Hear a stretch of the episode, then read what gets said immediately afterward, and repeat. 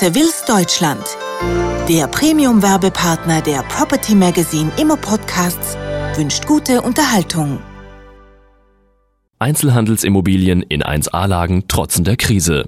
Die Stimmung in der deutschen Immobilienbranche ist nach Ansicht von Helge T. Strobel, Geschäftsführer des Beratungsunternehmens Comfort, derzeit erheblich schlechter als die tatsächliche Lage. Zumindest erklärt Strobel, wenn es um Einzelhandelsimmobilien in 1A-Lage gehe. Diese Differenzierung aber falle bei den beinahe täglich eintrudelnden Meldungen über rückläufige Umsätze bei den großen und zumeist international tätigen Maklerunternehmen in der Regel unter den Tisch. Auch Verschlankungen im Personalbereich mancher Unternehmen ließen keinen Rückschluss auf das nationale Geschäft mit der Vermittlung Einzelhandelsgenutzter genutzter Immobilien zu. Hier würde lediglich der Versuch unternommen, wieder etwas leichter und damit manövrierfähiger zu werden. Mit der Marktsituation im Bereich der einzelhandelsgenutzten Immobilien habe dies jedoch wenig zu tun. Zunehmend erführe man zudem zuletzt auch in Beiträgen von sogenannten Fachleuten und Researchern, renommierter Marktteilnehmer der deutschen Immobilienwirtschaft, von Einbrüchen bei Immobilienwerten, rückläufigen Kaufpreisen, nachgebenden Mieten, Korrekturbedarf bei Immobilienbewertungen und anderen Horrorszenarien, meist versehen mit dem Hinweis, dass das Ende der Fahnenstange in diesem Prozess noch nicht abzusehen sei. Diesen Pessimismus können wir zumindest für unser Geschäftsfeld nicht teilen, so Strobel.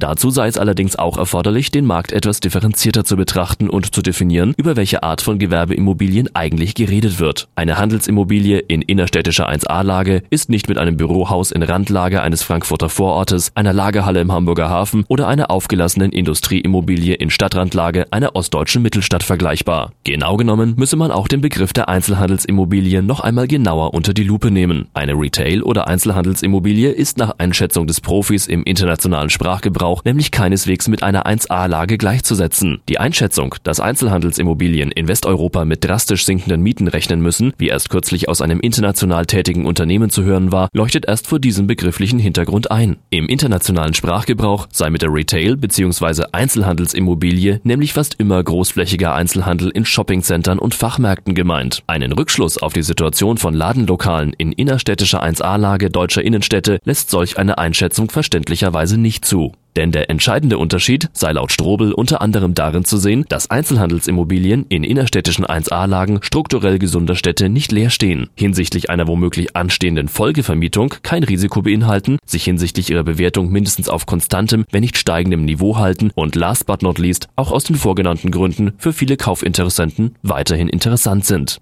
Dies gelte freilich nur für attraktive Einzelhandelsimmobilien in absoluter 1A-Lage und in Städten, in denen sowohl die Makro- als auch die Mikrofaktoren stimmen. Als entscheidende Makrofaktoren gelten neben der absoluten Einwohnerzahl die Kaufkraft derselben und vor allen Dingen die Zentralität gegenüber dem Umland. Zieht die Stadt Käufer von außen in die 1A-Lage oder wandern die Einwohner in periphere Einkaufslagen, wie zum Beispiel nicht integrierte Shoppingcenter ab. Gleiches gilt auch für die Mikrostandortfaktoren. Ist die 1A-Lage das Zentrum für die Konsumenten oder muss sie sich mit Konkurrenz von Shopping Shoppingcentern auseinandersetzen. Wie gut ist die Infrastruktur in der Innenstadt und wie stellt sich die Erreichbarkeit dar? Letztlich hängt die Attraktivität dann auch vom Branchenmix und dem Publikumsmagneten vor Ort ab. Hier spielen nationale und internationale Filialisten häufig eine entscheidende Rolle, weil sie in der Lage sind, viele Besucher in die Stadt zu locken. Im Sog dieser Besucherströme können dann auch die regionalen und lokalen Einzelhändler, die mit ihrem individuellen Angebot wie das Salz in der Suppe der Innenstadt wirken, prosperieren. Die konsequente Konzentration auf eben dieses Geschäftsfeld entscheidet in dem gegenwärtigen wirtschaftlichen Umfeld über Erfolg oder Misserfolg eines Maklerunternehmens, sagt Helge T. Strobel. Property Magazine, Ihr Portal rund um die Gewerbeimmobilie und Savills Deutschland bedanken sich für Ihre Aufmerksamkeit und wünschen Ihnen einen guten Tag.